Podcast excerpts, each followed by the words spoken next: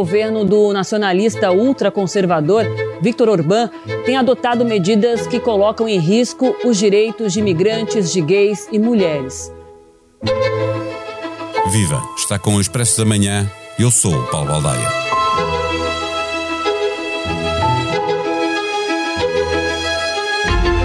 A semana passada, o Parlamento Europeu considerou que a Hungria já não era uma democracia e se tinha transformado num regime híbrido de autocracia eleitoral.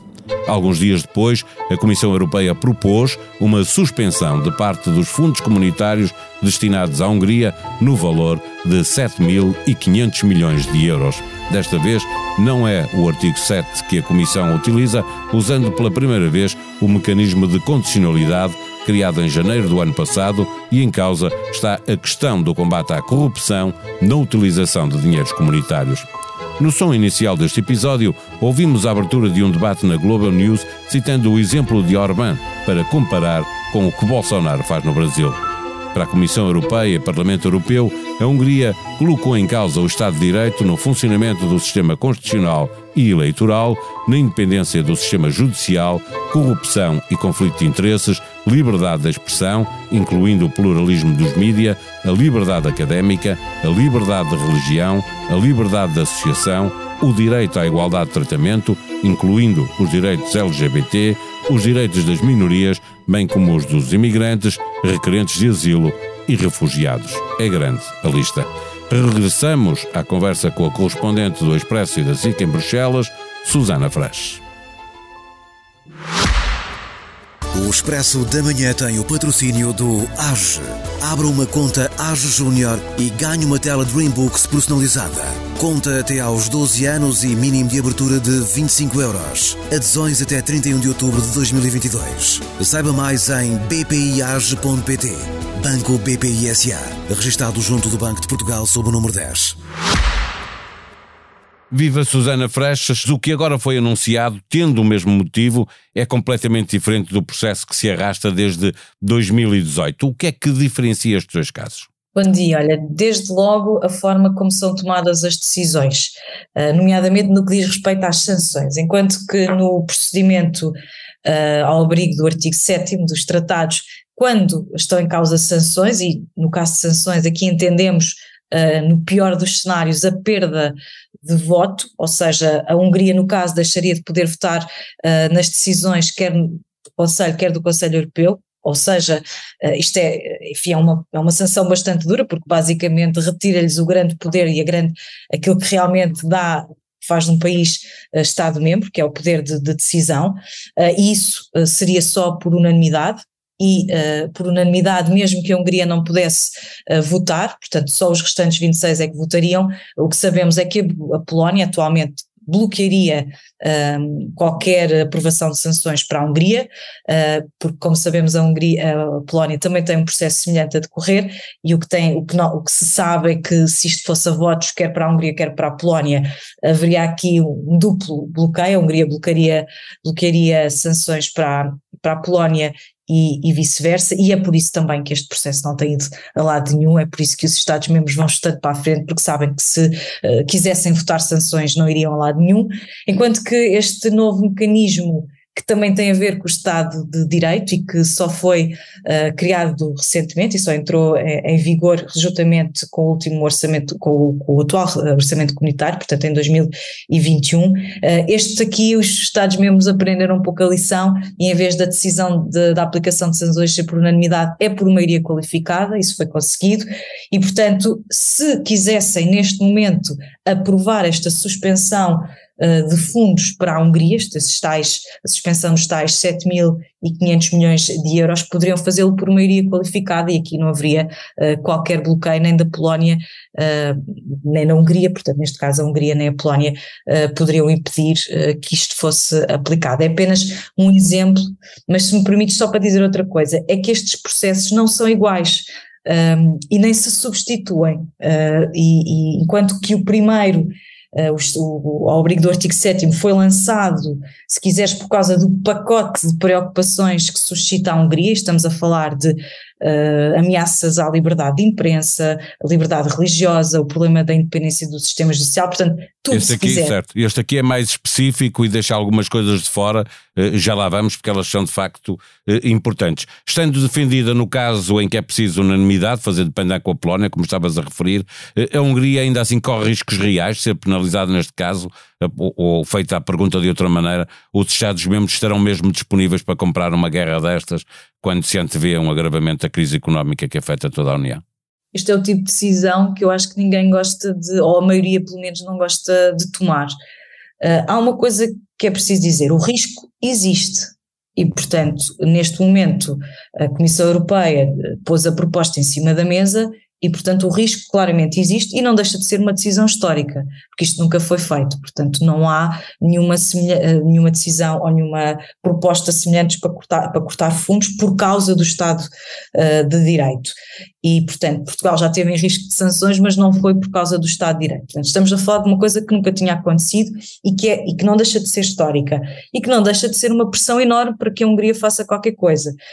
Agora, vai mesmo acontecer?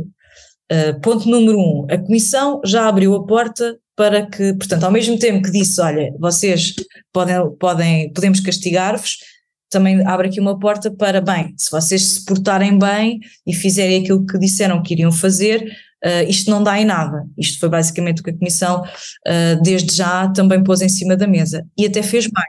Num dos textos que escreveste no online do Expresso, citas um professor de Direito, uh, que é especialista em relações internacionais, e ele afirma que o dinheiro é a única linguagem que Vítor Orbán e o seu governo compreendem. Há sinais evidentes, aquilo que estavas a referir, de que Budapeste vai recuar e fazer aquilo que lhe exigem? Há alguns sinais, porque eh, de facto eles estão a fazer qualquer coisa e foram forçados a isso. Não há dúvidas, porque neste momento não é, é, a ameaça é real de cortes de fundo. Eu acho que a ameaça nunca foi tão real como é agora. Mas não é a primeira vez que a Comissão ameaça e depois não dá em nada. E, e, portanto, um, há já essas tais 17 medidas que o governo uh, húngaro se comprometeu a fazer. Esta semana, uh, portanto, há a legislação que vai ser apresentada ao Parlamento. Estamos a falar de várias medidas que dizem respeito ao combate à corrupção, porque se me permites, só para, só para esclarecer claro. uma coisa, é que tudo o que eles têm que fazer, este, este mecanismo, este novo mecanismo de Estado de Direito, tem a ver uh, com um, países que prevaricam não é? Que, que violam o Estado de Direito usando dinheiros europeus. Esta é que é a grande diferença em relação ao artigo, 7. E, portanto, o que, é que eles, o que é que eles têm que fazer? Portanto, isto não tem nada a ver com a liberdade de imprensa, eles não têm que fazer nada para corrigir os problemas da liberdade de imprensa, nem religiosa, nem as discriminações, nem. Portanto, eles têm é que resolver os problemas que têm a ver com a corrupção e com o mau uso A utilização do dinheiro de, uh, europeu. Portanto, essas, essas medidas estão todas em cima da mesa. E, portanto, como a Comissão disse, portanto, supostamente agora, isto é, isto é bastante interessante, agora os países tinham um mês para decidir, só que a Comissão já disse: olha, uh, vocês têm um mês para, para decidir, mas olha, eu sugiro que, a Comissão sugere que os países deem uh, ainda mais dois meses, portanto, em vez de ser um, são três. E são os tais três meses para, para, para a Hungria fazer o que tem a fazer. E tem graça, porque esta segunda-feira estava a ouvir a Ministra da Justiça húngara, que esteve aqui em Bruxelas, dizer: uh, bem, eu vim aqui dizer aos meus colegas que é preciso serem tolerantes, que é preciso serem positivos, que este mecanismo devia ser mais preventivo do que, do que para sancionar, e portanto, a ver se nos dão este tempo, que nós precisamos deste tempo para fazer medidas. E há aqui uma ligeira. Uh, a postura da Hungria, eu acho que é menos. De menos arrogante. E é mais suave. Agora, isto chega porque uma das questões que se tem levantado, e sobretudo não apenas falaste do, há vários, há vários uh, professores e enfim eu, no meu texto cito alguns, uh, há várias pessoas a questionar, a questionar isto. É, é, é de facto um compromisso, estes compromissos que a, que a Hungria faz de mexer no combate, fazer algo no combate à, à, corrupção é realmente sério quando não faz absolutamente nada para resolver o problema uh, da falta de independência do sistema judicial, porque para isso não há medidas para já. E, portanto, vamos ver o que é que a Hungria faz, vamos ver o que é que realmente passa, uh, que legislação é que passa no Parlamento húngaro, para perceber se depois no final um, realmente fez algo em concreto, se chega realmente para resolver estes problemas. Porque há muito essa ideia de que a Comissão o que está a tentar fazer, e já o fez várias vezes, é uh, arranjar aqui uma solução para que ninguém perca a face. Portanto, a Hungria não perde a face porque não fica sem o dinheiro, Uh, os europeus, no caso dos Estados-membros, não perdem a face, porque, ainda que não, não aprovem a, a, suspensão de fundos, conseguiram que a Hungria fizesse qualquer coisa, e, portanto, há quem pense, há quem tenha esta, esta, este. faça esta análise portanto, o que a Comissão fez é uh, arranjar aqui uma solução para toda a gente uh, ficar satisfeita, ninguém perder a face. A Hungria uh, terá de fazer qualquer coisa e em contrapartida. A questão é essa, porque tu estavas a referir o facto de, de estar muito centrado no, na corrupção e na utilização de, de, dinheiros europeus, de ficar de fora, por exemplo, a independência do sistema judicial, que é eh, um dos casos graves. Eh, eh, a penalização mais pesada, ainda assim, é a não aprovação do, do plano de recuperação e resiliência húngaro, não é? Ele será desbloqueado com a aprovação destas medidas que o governo de, de Orban propôs, ou esse bloqueio pode ainda servir para a, a, a Comissão tentar mais alguma coisa do governo húngaro? Poderia tentá-lo, porque um dos problemas do, do, do, do, plano de recuperação e resiliência húngara tinha precisamente a ver com a questão do sistema, uh, com a independência do sistema judicial. Um, eu penso que a Comissão terá que explicar isto melhor, porque são processos diferentes, e estamos a falar de coisas diferentes. Uma coisa é o mecanismo portanto, do Estado de Direito e é esta suspensão de fundos, isto é um processo que tem estas medidas. E depois há a questão do plano de recuperação. Abrir aqui um parênteses e dizer que é o único que ainda não foi aprovado, não é? Exatamente. E a única curiosidade é que o plano de recuperação húngaro vale 7.200 milhões, se, não, se não me falha a memória, e a, e a suspensão de fundos são 7.500 milhões, mas estamos a falar de valores muito, muito semelhantes. Há esta ideia de que a Comissão, já se começa a falar que a Comissão ainda este mês poderá aprovar o plano de recuperação e resiliência húngaro, mas eu ainda não percebi muito bem em que base. Uh, enfim, pode sempre dizer que eles fazem compromissos e que mais à frente se aprova o plano e depois mais à frente se não cumprirem os compromissos, então eles não fazem as transferências, porque como sabemos o plano de recuperação e resiliência, e sabemos isso por Portugal, não é? Só quando tu A cada cheque é, é obrigatório mostrar que se... o dinheiro. Exato, demonstrar que se cumpriram todas as regras. Agora, outra coisa, deixa-me só dizer-te, é que se, este, se o plano de recuperação e resiliência húngaro não, foi, não, fosse, não for aprovado até ao final do ano, eles perdem uh, de 70% a 80% de, do dinheiro. E uh, isto pode pesar uma vez mais para a Hungria se comprometer com algo, pelo menos comprometer com algo para, para garantir a aprovação. A, a, tal história do dinheiro ser a, a linguagem que melhor se percebe. Mesmo para fechar e muito rápido, pergunto se o Parlamento Europeu teve aqui um papel preponderante, forçando a Comissão a agir, ou foi apenas uma coincidência aquilo que se passou uh, a semana passada também no Parlamento Europeu? O Parlamento Europeu não tem poder para obrigar Viktor Orbán a nada. Aliás, Viktor Orbán uh, veio dizer que aquilo que o Parlamento fez no, na, semana, na semana passada, ao dizer que a Hungria deixou de ser uma democracia plena, uh, Viktor Orbán veio dizer que isto era uma graça. Uh, e, portanto, o Parlamento Europeu o que pode fazer é pressionar. E no passado já pressionou bastante a Comissão, inclusive uh, queria levar a Comissão ao Tribunal de Justiça se a, se a Comissão não fizesse nada em relação ao mecanismo de Estado de Direito. E a verdade e é que fez. a Comissão lançou o processo, o Parlamento recuou na decisão de tentar levar a, a Comissão a tribunal.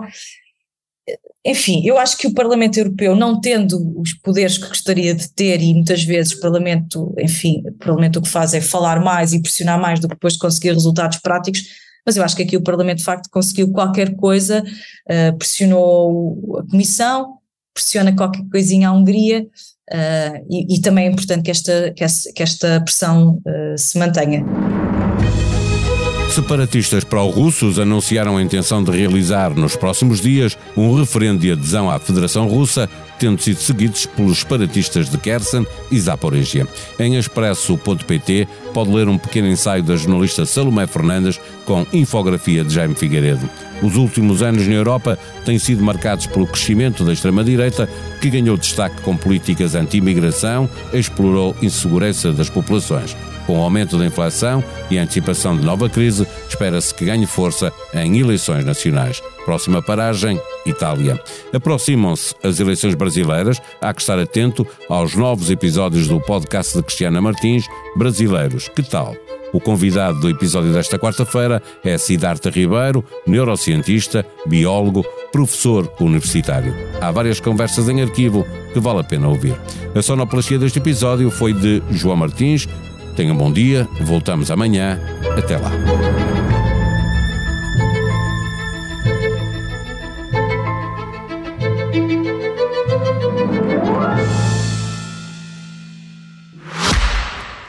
O Expresso da Manhã tem o patrocínio do AGE. Abra uma conta AGE Júnior e ganhe uma tela Dreambooks personalizada. Conta até aos 12 anos e mínimo de abertura de 25 euros. Adesões até 31 de outubro de 2022. Saiba mais em bpiage.pt. Banco BPI SA. Registado junto do Banco de Portugal sob o número 10.